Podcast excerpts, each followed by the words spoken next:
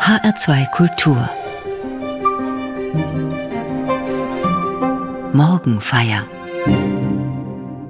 Es ist eine ganz besondere Wundergeschichte, die heute in den katholischen Gottesdiensten gelesen wird.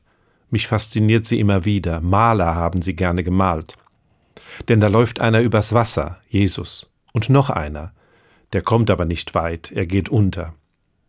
In der Geschichte geht es um Angst und um Vertrauen. In den Evangelien wird sie mehrfach erzählt, aber hier und heute im Matthäusevangelium hat sie eine ganz besondere Note. Matthäus baut in die Geschichte eine andere ein. Das macht die Sache spannend. Zunächst lese ich Ihnen den besagten Abschnitt aus der Bibel vor. Nachdem Jesus die Menge gespeist hatte, drängte er die Jünger ins Boot zu steigen und an das andere Ufer vorauszufahren. Inzwischen wollte er die Leute nach Hause schicken. Nachdem er sie weggeschickt hatte, stieg er auf einen Berg, um für sich allein zu beten. Als es Abend wurde, war er allein dort. Das Boot aber war schon viele Stadien vom Land entfernt und wurde von den Wellen hin und her geworfen, denn sie hatten Gegenwind. In der vierten Nachtwache kam er zu ihnen. Er ging auf dem See. Als ihn die Jünger über den See kommen sahen, erschraken sie, weil sie meinten, es sei ein Gespenst, und sie schrien vor Angst. Doch sogleich sprach Jesus zu ihnen und sagte, Habt Vertrauen, ich bin es, fürchtet euch nicht. Petrus erwiderte ihm und sagte, Herr, wenn du es bist, so befiehl, dass ich auf dem Wasser zu dir komme. Jesus sagte, Komm. Da stieg Petrus aus dem Boot und kam über das Wasser zu Jesus. Als er aber den heftigen Wind bemerkte, bekam er Angst. Und als er begann unterzugehen, schrie er, Herr, rette mich. Jesus streckte sofort die Hand aus, ergriff ihn und sagte zu ihm, Du Kleingläubiger, warum hast du gezweifelt? Und als sie ins Boot gestiegen waren, legte sich der Wind. Die Jünger im Boot aber fielen vor Jesus nieder und sagten, Wahrhaftig, Gottes Sohn bist du.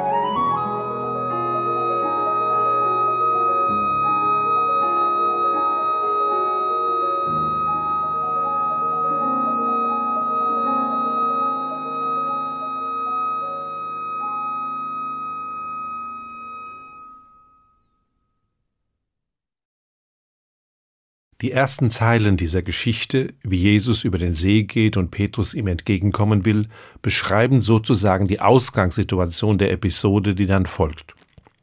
Jesus hatte mit wenigen Broten und Fischen eine große Menge Leute satt gemacht. Man spricht von der wunderbaren Brotvermehrung. Jetzt schickt er die Leute nach Hause und er drängt seine Jünger, in ein Boot zu steigen und schon mal an das andere Ufer des Sees zu fahren. Dort will man sich vermutlich wieder treffen. Jesus selbst zieht sich zurück auf einen Berg, um zu beten, er ganz allein. Was hier erzählt wird, kann man aus zwei Blickwinkeln betrachten, einem rein menschlichen und einem, sagen wir, spirituellen. Es war viel los gewesen, für Jesus und seine Jünger wohl auch anstrengend. So kann man verstehen, dass er jetzt mal seine Ruhe haben will, für sich sein will, relaxen, chillen würden wir heute sagen. Jesus muss ja auch mal Kraft schöpfen. Und damit wechsle ich in den spirituellen Blickwinkel, denn in dem Text heißt es, Jesus stieg auf einen Berg, um für sich allein zu beten. Jesus sucht also nicht allein die Einsamkeit, sondern die Zweisamkeit mit seinem Gott, mit seinem Vater. Immer wieder erzählt die Bibel, dass Jesus diese Gepflogenheit hatte. Beten heißt hier, im Miteinander mit dem Vater wird er sich neu seiner Herkunft und seiner Sendung bewusst. Er ist ja zu den Menschen gesandt, um wie kein zweiter die Liebe Gottes zu künden. Deshalb wird er sogar Gottes Sohn genannt und nennt sich auch selbst so. Im Johannesevangelium sagt er sogar, ich und der Vater sind eins. Diese Einheit pflegt er in den Stunden des Gebetes, in denen er ganz allein ist mit Gott. Die Menschen zu der Zeit, als dieser Bibeltext geschrieben wurde, verstanden das auch deshalb, weil ihnen der Begriff Berg eine Verstehenshilfe war. Es heißt ja im Text, dass Jesus sich auf einen Berg zurückzog, um zu beten. Nicht allein die Menschen der Bibel, viele Menschen in der Antike waren der Überzeugung, die Gipfel der Berge sind Orte, wo der Himmel die Erde berührt. Gott wohnt auf dem Berg. Wenn also dieser biblische Text sagt, dass Jesus sich zum Gebet auf einen Berg zurückzog, heißt das, er ist ganz nah bei Gott. In der Einsamkeit des Berges geschieht Zweisamkeit ein inniges Gespräch zwischen Sohn und Vater.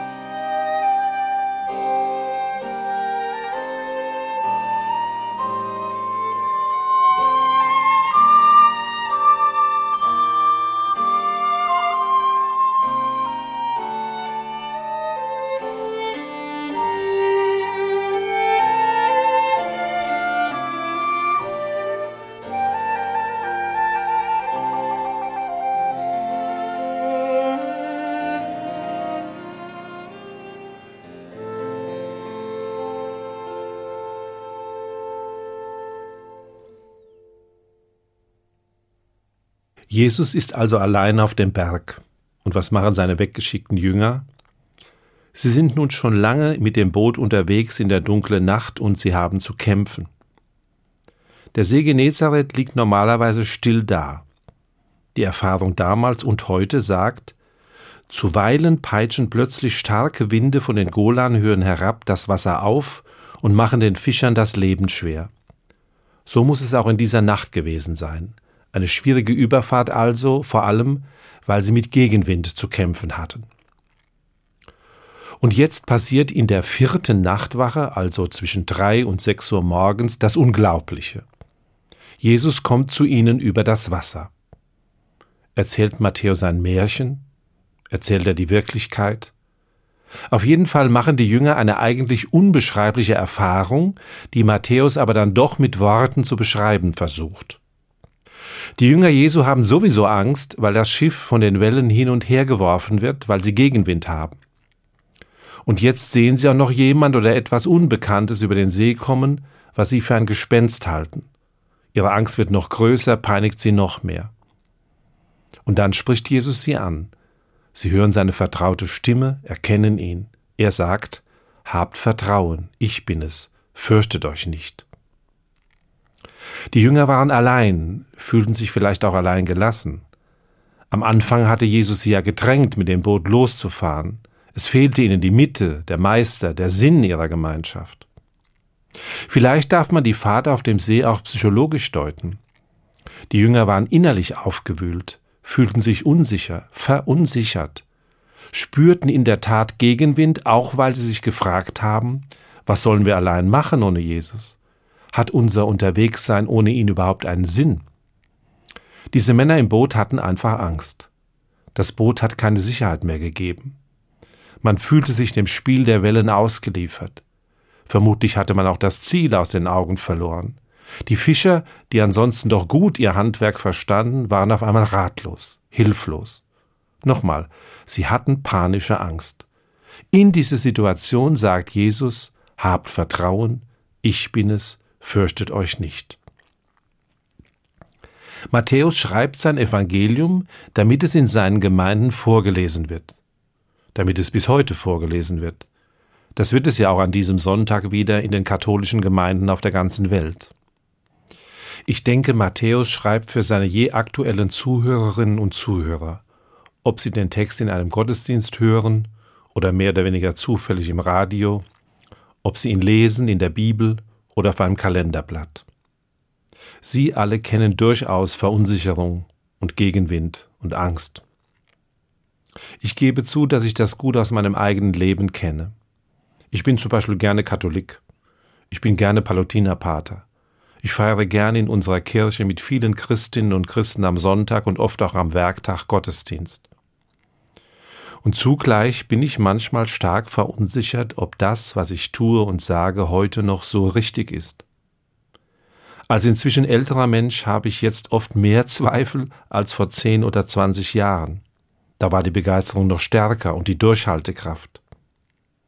Und manchmal treibt mich eine diffuse Angst um, ob und wie lange mein Glaube noch trägt, ob er mir noch hilft, die Herausforderungen des Tages zu bestehen. Ich trage zum Beispiel viel Verantwortung für alte und kranke Mitbrüder. Und ich kenne die Angst vor der Zukunft. Stichworte sind Kirchen- und Glaubenskrise, Krieg in Europa, Energiekosten, Klimawandel. In diesen Situationen sagt Jesus mir und den vielen, die das heute hören, Hab Vertrauen, ich bin es, fürchte dich nicht.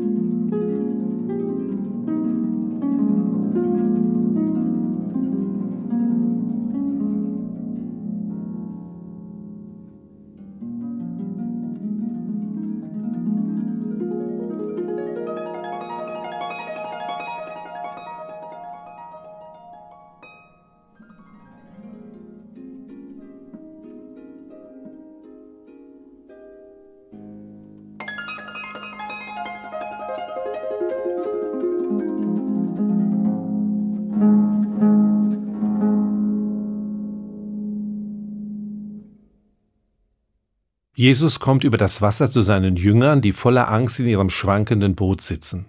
Er beruhigt sie mit dem Hinweis auf seine Gegenwart. Ich bin es, fürchtet euch nicht. Ich finde, das ist an sich schon eine starke Geschichte. Aber Matthäus setzt noch eine Geschichte in die Geschichte. Die liest man nur in seinem Evangelium. Als Jesus zu den Jüngern kommt und sie beruhigt, meldet sich einer von denen zu Wort. Es ist Petrus. Der spielt im Matthäus-Evangelium oft eine besondere Rolle, so jetzt auch hier. Dieser Mann gehört ja mit zu den Ersten, die Jesus in seine besondere Nachfolge gerufen hat. Dieser Fischer vom See Genezareth ist von Jesus begeistert, kann auch andere für ihn begeistern. Und er ist auch feige. Als es in der Nacht zum Karfreitag ernst wird, hat er ihn verraten und im Stich gelassen. Hier erleben wir erstmal den begeisterten Petrus.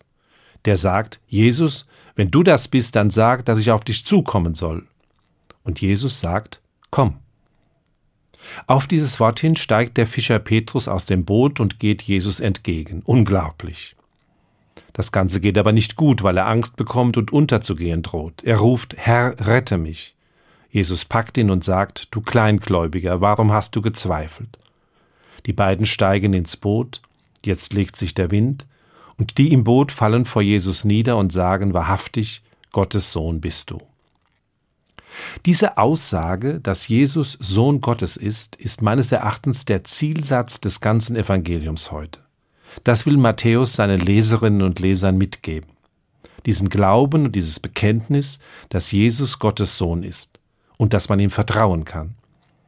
Diese Botschaft umrahmt die ganze Geschichte auf dem See, vorbereitet in der Bergeinsamkeit, als Jesus dort allein betet. Er ist mit dem Vater, der Vater mit ihm. Die Geschichte von der schwierigen Bootsfahrt und dem Wagnis des Petrus auf dem See bereitet insgesamt die große Aussage zum Schluss vor, wahrhaftig Gottes Sohn bist du. Die Jünger sehen ihn ganz beim Vater, dem Schöpfer des Himmels und der Erde, dem am Anfang der Welt Wasser und Wind gehorchen. So wie hier am See Genezareth der Sohn Jesus die Wogen glättet, die Wellen beruhigt, der Wind sich legt. Warum erzählt Matthäus in dieser wundersamen und wunderbaren Geschichte das besondere Ereignis des Petrus? Ich glaube, er will den Christinnen und Christen in den Gemeinden Jesu eine Identifikationsfigur vor Augen stellen. Sein Evangelium ist ja ein starkes Ineinander von Glaubensgeschichte, Glaubensbekenntnis und Mutmacherzählung. Ermutigung in die jeweilige Situation derer, die Matthäus zuhören oder lesen. Ihnen sagt er in etwa, du kennst das auch, du hast von diesem Jesus gehört, du bist vielleicht manchmal begeistert von ihm, beschäftigst dich mit ihm und seiner Botschaft. Vielleicht hast du manchmal auch eine Art Komm gehört, sogar in schwierigen Situationen. Du hast dich der Herausforderung gestellt, bist in die Wellen gesprungen, ins kalte Wasser, bist losgelaufen. Vieles ist auch geglückt. Und du hast Gegenwind erlebt, starken Gegenwind, manchmal genau von da, von wo du ihn nicht erwartet hättest, in der Gemeinde, in deinem Freundeskreis, vielleicht in der Familie. Dann kamen Zweifel, Vieles, was dir Sicherheit gab, glitt irgendwie weg. Verunsicherung macht auf die Dauer müde und lähmt. Du hast kein Komm mehr gehört. Dann kam auch die Angst. Angst, den eigenen Glauben zu verlieren, Angst, den Alltag nicht mehr meistern zu können, Angst um die Zukunft. In solchen Situationen hilft mir der Blick auf diese Doppelgeschichte im Matthäusevangelium. Sie sagt mir, vertraue auf diesen Jesus er ist da. Und manchmal kann ich dann wie Petrus sagen, oft eher leise, Herr, rette mich. Dann spüre ich Hoffnung, dass Jesus mich nicht im Stich lässt, dass er mir sozusagen die Hand entgegenstreckt, dass ich mit ihm in einem Boot bin. Da wächst neu Vertrauen, Gottvertrauen. Zugegeben, ich kann dann auch nicht übers Wasser laufen, aber ich gehe wieder mutiger durchs Leben, auch wenn ich weiß, es kommen wieder Wellen, es gibt wieder Gegenwind. Aber ich bin ja nicht allein im Boot. Es kommt mir einer entgegen, der sagt, Hab Vertrauen, ich bin es, fürchte dich nicht.